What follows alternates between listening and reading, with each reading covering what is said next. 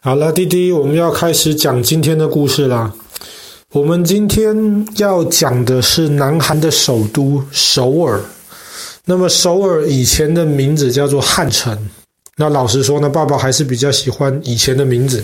但是后来就是南韩的这个官方政府呢，就希望能够把汉城改成首尔。那么现在大家就叫它这个地方叫首尔。那么首尔中间呢，有一条大河，叫做汉江。那么其实首尔人一直都相信，如果今天南北韩真的又重新打仗打起来的话呢，那么北韩会一直突破这个这个我们之前讲到的呃三十八度线。然后会一直攻到这个汉江的北边，但是汉江是条很大的河，所以他们在汉江这个地方就会被挡住，然后所以他们就没有办法越过汉江一步。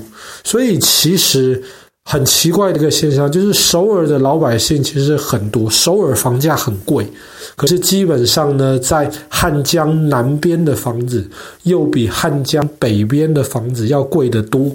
就是因为大家有这样子的想法，这个想法是不是真的？爸爸也不知道。那爸爸希望也不要有一天真的能够有机会去验证。那么两韩如果哪天能够和平相处，甚至和平统一的话，那么当然这个是对大家都是一个比较理想的一个状态。那么首尔这个地方呢，是一直到韩国就是。过去这几百年当中，才是韩国的首都。那么，这主要的原因是因为过去几百年之，过去几百年来呢，就是呃，韩国最后一个这个封建王朝。那么，我们今天叫它李朝，或是叫李氏朝鲜。那么，李氏朝鲜在那个时候就是定。都在首尔，所以接下来首尔这个地方就开始慢慢的发展起来。那么这个李氏朝鲜其实很有意思，因为今天其实韩国非常多重要的大事情，其实都跟李氏朝鲜当时沿留下来的一些历史有直接的关系。李氏朝鲜是怎么开始的呢？其实最早李氏朝鲜的这个叫做朝鲜王朝，在朝鲜王朝之前是高丽王朝。那么我们昨天呃，我们讲到北韩的时候有有讲到这个高丽这样子的概念。那么高丽王朝到后来因为蒙古人的入侵，那么高丽王朝就一直不断的在跟蒙古人打仗，所以就。打得很辛苦。那么，虽然蒙古人没有成功的入侵韩国，但是高丽王朝的实力也是这样子被消损掉很多。那么后来呢？后来到了明朝的时候，那么明朝就希望跟高丽王朝谈，然后说高丽王朝有一部分的土地跟明朝是有争议的，这个地方要还给明朝。当然说好听是谈了，实际上可能明朝是这样子的要求，因为毕竟从明朝的角度，它比高丽王朝大得多。那么当然是你这个小老弟要听大哥的话。那么当时高丽王朝的这个国王就非常非常的生气，他就命令他的将军带兵出去，好好跟明朝打一仗。可是这个将军心里非常的清楚，他知道。明朝是非常非常强大的，至少在一开始的时候非常非常的强大。那么高丽王朝在跟蒙古人打这么久的仗之后，已经很弱小了。这个时候去跟明朝打，就好像是把一颗蛋丢到石头上面这样子，碎掉的绝对是蛋，不会是石头。所以他带兵出去没有多久之后呢，就造反，就发动了政变，然后兵杀回来，然后这个时候呢，他就废掉了。原来高丽王朝的那一个国王立了一个小朋友当国王，那么这个小朋友立了之后没有多久，他又干脆把小朋友也废掉，就自己宣布建立一个新的朝代，这个就是我们知道的这个李朝，李氏朝鲜。那么李朝其实一直延了非常久的时间，是一直到一次世界大战之前。清朝末年的时候呢，当时日本才开始等于说把李朝变成了日本的一个殖民地。那么在李朝这么长的历史当中呢，其实最重要的一个大事情，就是在李朝的时代，韩国开始有了自己的文字韩文。那么在那之前，因为跟中国是邻居，一直以来韩国都受到中国的这个文化上的影响，所以当时韩国的这些贵族老百姓用的，呃，不不是老百姓，贵族用的全部都是中文，用汉字。像我们昨天讲到的那个。八万大藏经基本上里面写的也都是汉字。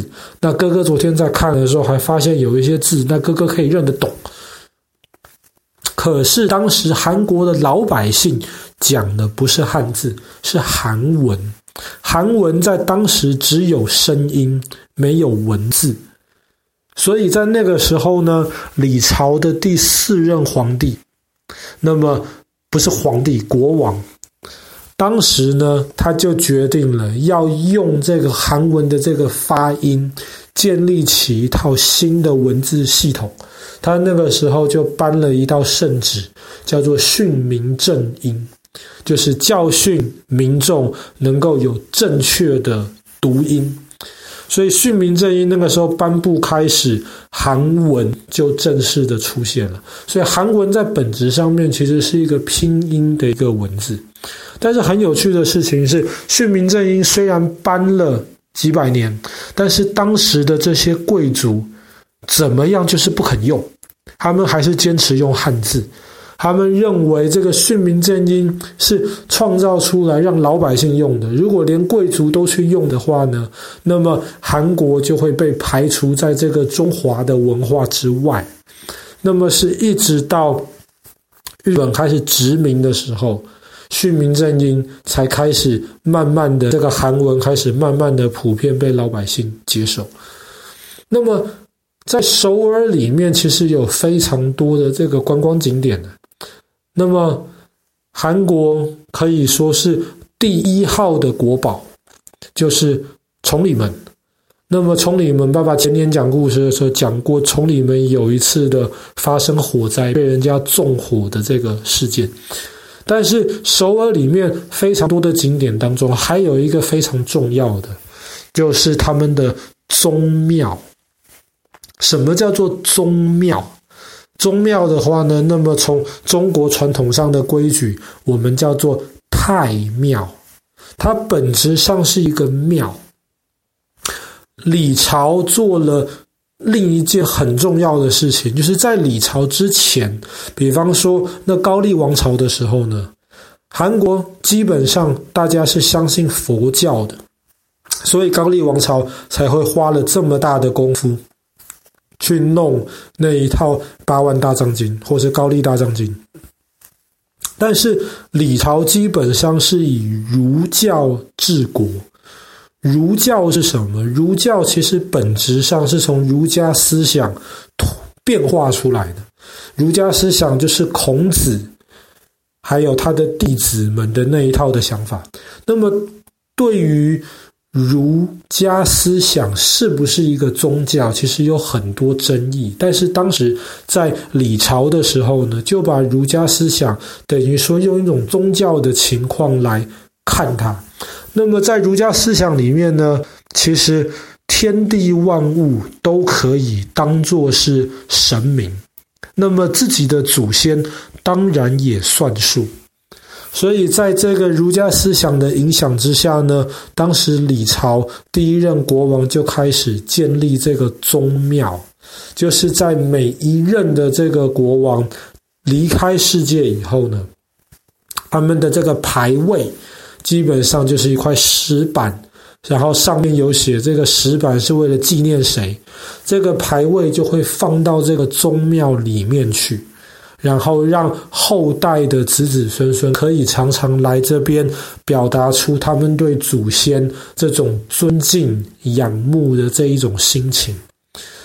那么宗庙一开始其实没有很大，基本上就是几个空间而已。可是没有想到李朝后来坚持了这么久，所以这个宗庙在四百多年前盖起来之后，后来又不断扩，不断没有一个新的国王离开世界之后呢，他就要往两边继续扩出去，所以这个宗庙就变得越来越长。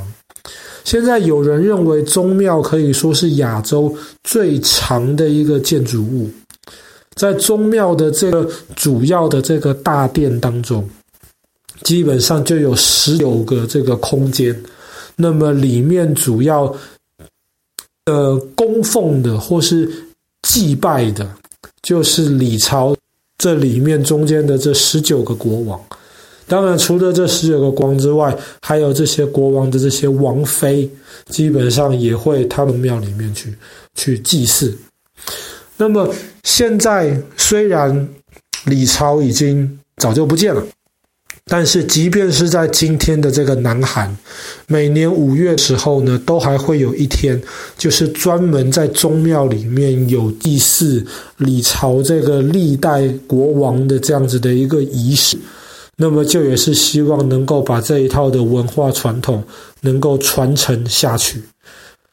好了，那么我们今天的故事就讲到这边。我们讲到南韩的这个首都首尔，还有首尔里面这个很重要的，也是世界文化遗产宗庙。